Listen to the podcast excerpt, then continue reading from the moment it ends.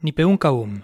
Qué patético el último podcast de Rupert Dax. No entendió nada de la película Polizón, ni de la problemática filosófica que plantea, ni por qué acaba como acaba. O sea, solo se centra en los puntos por los cuales desprestigiarla.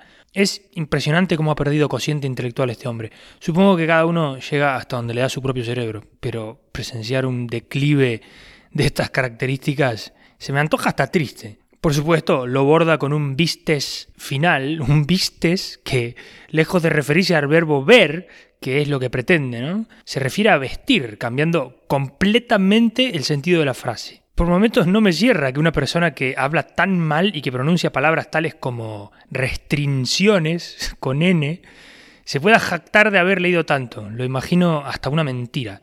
Pero bueno, vamos a darle el beneficio de la duda.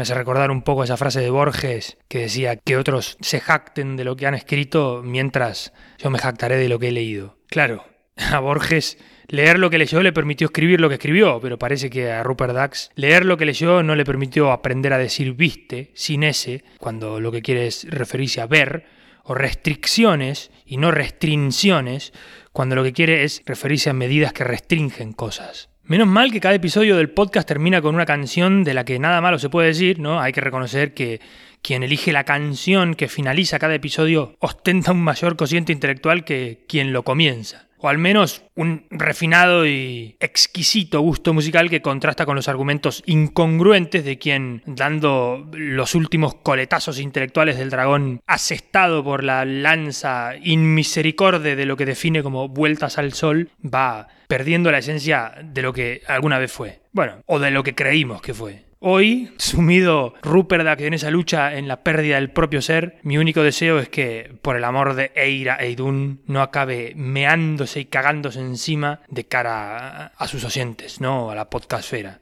Siento decirlo así, de mundano y barrio bajero, pero es que imaginar a Rupert Dax meándose y cagándose encima mientras graba un audio me impide decirlo de otra forma. Yo por mi parte me voy a desuscribir. No vaya a ser que me pille desprevenido y acabe regurgitando la infusión de cedrón sobre mi fantástico teclado Blade Master Pro.